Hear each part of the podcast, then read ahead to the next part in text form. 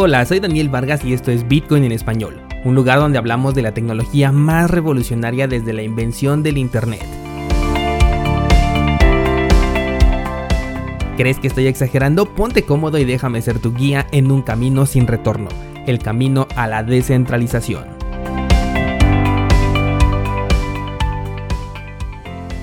Viernes 21 de agosto de 2020, bienvenido, yo soy Daniel Vargas, fundador de cursosbitcoin.com el precio de Bitcoin sigue moviéndose de manera lateral, está bastante aburrido, así que vamos a pasar de este tema y comenzaré hablando sobre Mexo, que es este nuevo exchange que abrió sus puertas oficialmente el día de ayer aquí en México.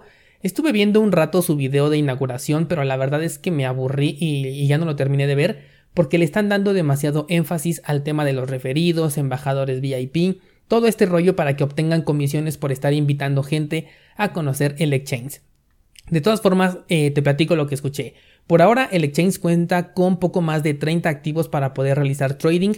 Y no solamente tienen cuentas spot, o sea, de intercambio de activos como normalmente lo haríamos en cualquier exchange, sino también puedes operar con contratos, algo similar a lo que se puede hacer con BitMEX, en donde puedes utilizar un apalancamiento muy alto, que por cierto ya desactivé por completo mi cuenta de BitMEX con eso de que ya van a solicitar eh, Know Your Customer de manera obligatoria. La verdad es que no tengo ninguna necesidad de mantener activa esa cuenta porque en lo personal no trabajo con contratos.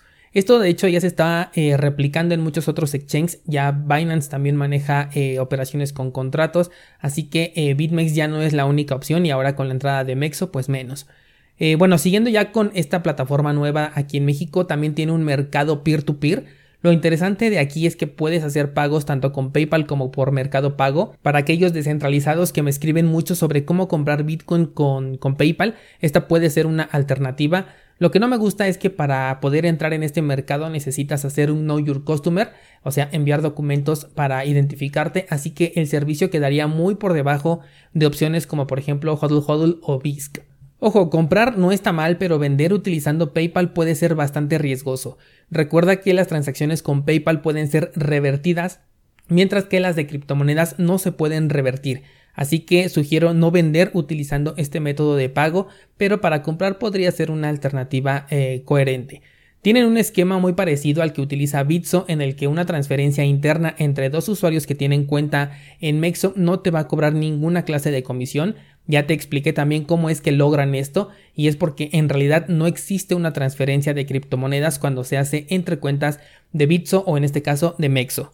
Lo único que sucede es que se actualizan los números que estás viendo en pantalla, pero no existe realmente una transacción que tú puedas ir a la blockchain y verificar. Así es como se consigue una eh, transacción prácticamente inmediata y sin cobro de comisión. Por ahora no se puede fondear la cuenta con pesos mexicanos ni con ninguna moneda fiat, pero dijeron que está muy pronto la implementación de esto. Que por cierto, el exchange tiene muchísima participación de gente oriental, probablemente eh, de China. La CEO es oriental, así como parte de su equipo. El esquema de comisiones es bastante aceptable, tienen diferentes niveles dependiendo del volumen que estés manejando, sigue siendo muy parecido a Bitso. En donde me encontré algo muy interesante es en los mínimos de depósito y de retiro y aquí sí te sugiero revisarlos primero antes de comenzar a trabajar con esta plataforma y tener mucho cuidado porque los mínimos de depósito son relativamente decentes aunque no me gusta que pongan un mínimo pero lo que me preocupa en realidad son los mínimos de retiro porque los veo bastante altos. Por ejemplo, aquí en su página tienen un mínimo de depósito para Bitcoin de 100.000 satoshis. Desde aquí ya me parece muy alto, pero se pone más complicado a la hora de retirar porque el mínimo es de un millón de satoshis.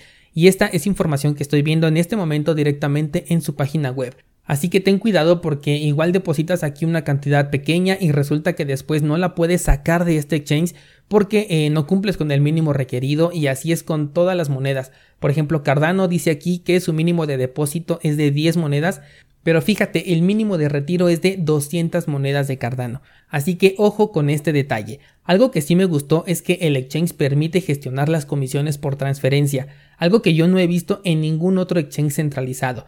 No pude ver eh, ya visualmente la opción tal como se mostró en un video de presentación que pasaron, pero probablemente sea porque no tengo ningún saldo dentro de la plataforma, entonces no me aparece esta barra de desplazamiento para poder elegir, eh, en este caso es la velocidad de transacción, así como te lo manejan, pero esta velocidad, bueno, pues va ligada a la comisión que estás pagando. Esto de hecho lo estamos viendo ahorita en el curso de carteras cripto, que justamente hoy subimos una nueva clase pero ya están disponibles eh, las clases en donde te enseño cómo gestionar las comisiones, cómo verificar qué comisiones hay en ese momento, tanto en los tokens ERC20 como en Bitcoin, y poder elegir la que te sea más conveniente de acuerdo al tipo de transacción que quieres realizar.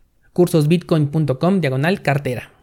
Bueno, pues estas son mis primeras impresiones sobre este exchange. Em, esperaré al momento en el que se convierta en un canal de entrada y salida ya con dinero fiat para poder buscar una ventaja competitiva dentro de él. Por ahora no pienso utilizarlo, los servicios que maneja no son de mi interés en este momento, pero si tú quieres eh, probarlo puedes entrar directamente a mexo.io.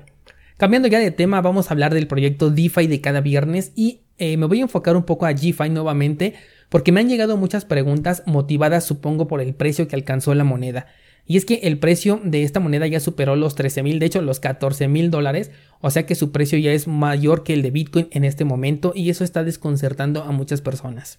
Primero que nada, eh, este token solamente cuenta con un circulante de 30 mil monedas, o sea que eso le da una escasez, pero considerar que el precio de algo sube solamente por ser escaso significa que realmente no tiene un valor, simplemente está subiendo por su escasez. ¿Recuerdas cuando te hablé de la diferencia entre valor y precio? Bitcoin, por ejemplo, tiene un precio superior a los 10 mil dólares, pero su valor es realmente incalculable. El valor corresponde a lo que aporta con su utilidad. Entonces Bitcoin nos permite enviar un activo de valor de manera internacional en cuestión de poco tiempo con un gasto prácticamente nulo, sin limitación alguna, completamente seguro. Ese es el valor que tiene Bitcoin y no se diga el valor que nos aporta a países que tenemos inflación, superinflación o hiperinflación descontrolada. Por otro lado, GFI replica otro elemento del sector bancario. Es más o menos como, como abrir un pequeño portafolio de inversión de bajo riesgo teniendo aseguradas tus monedas, entre comillas. Aunque lo que no tienes asegurado es el valor, por supuesto.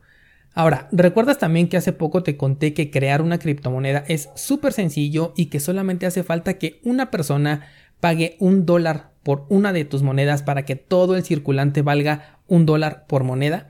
Esto es lo que hizo Ripple, Ethereum e incluso Cardano.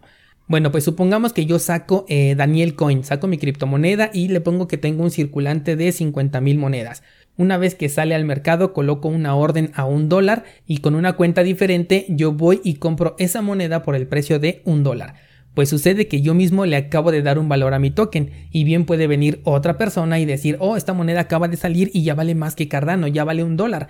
Entonces comienzo a colocar diferentes órdenes a 1.10, a 1.20, a 1.30 y estoy creando una demanda artificial que después va a llegar una persona y va a decir, ah, yo quiero comprar esa moneda, ya está subiendo, ya están órdenes hasta 1.30, voy a comprarla a 1.10 porque ahorita todavía hay órdenes a ese precio.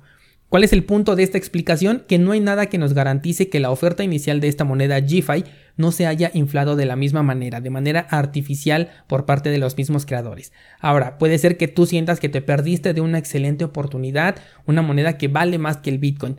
Pero ponte a pensar, ¿qué es más fácil que en este momento ocurra? Que GFI suba de 13.000 a 26.000, o sea, el doble de su valor, que suba 13.000 dólares, o bien que Cardano, por simplemente poner un ejemplo que se me vino a la mente, que se mueva de los 13 centavos a los 26 centavos de dólar. ¿Qué es más probable que ocurra? ¿Que exista un movimiento de 13 centavos de dólar o que tengamos un movimiento de 13 mil dólares dentro de una moneda? De manera coherente es más fácil que Cardano subiera 13 centavos. El movimiento sería exactamente el mismo si invirtieras eh, mil dólares en Cardano o mil dólares en GFI tendrías un 100% de ganancia en ambos casos, pero para que uno tenga el 100% tiene que subir 13 mil dólares y para que el otro suba un 100% tiene que subir 13 centavos.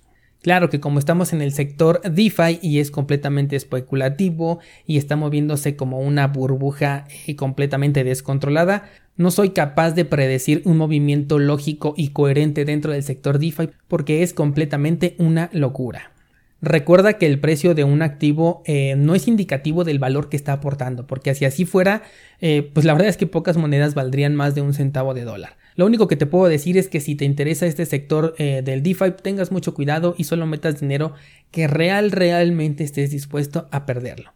Pasando a otro tema, el exchange coreano de BitHump ha anunciado una rampa de entrada con dinero fiat para usuarios de Latinoamérica que se ubican en Argentina, México y Brasil Una opción que sugiero que revisen nuestros descentralizados argentinos y prueben para ver cuáles son las posibles complicaciones o limitantes que pueda ofrecer esta plataforma, pero que finalmente si es una alternativa adicional que pueden considerar para tener acceso a cripto podría ser bastante interesante porque este exchange ya es bastante grande. Es un exchange coreano y creo que podría hacerle la competencia a Binance en cuanto a los servicios que ofrece y a la capitalización de mercado que tiene este exchange.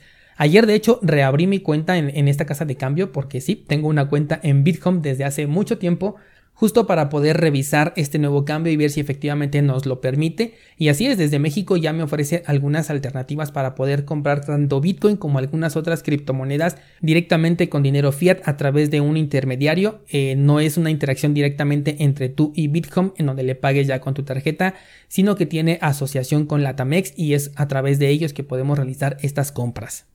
Ojo porque no es el exchange normal de Bitcoin, ese eh, es para Corea en específico. Hay uno que se llama Bitcoin Global.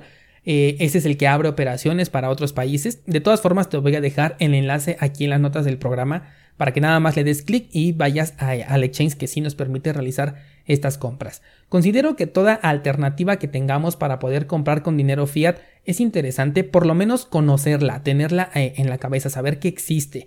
Apenas un descentralizado me escribió, por ejemplo, para contarme el caso de un exchange en Panamá que ahora le está pidiendo un proceso de Know Your Customer después de descontar el saldo de su tarjeta con el que estaba comprando Bitcoin. Y digo, cuando usas tarjeta ya sabes que no es una transacción anónima, pero no es lo mismo que estar enviando documentos que no quieres. Justo por esta clase de motivos es que eh, sugiero que consideres a Bitcoin al menos como una alternativa que en algún momento te podría beneficiar. Probablemente aquí en México no sea la mejor alternativa en este momento, pero eh, no sabemos cuándo las cosas puedan cambiar y saber que existe esta forma de comprar criptomonedas puede llegar a marcar la diferencia en el futuro. Eso es todo por hoy descentralizado, te espero el día lunes a partir de las 5 de la mañana con más noticias del mundo cripto.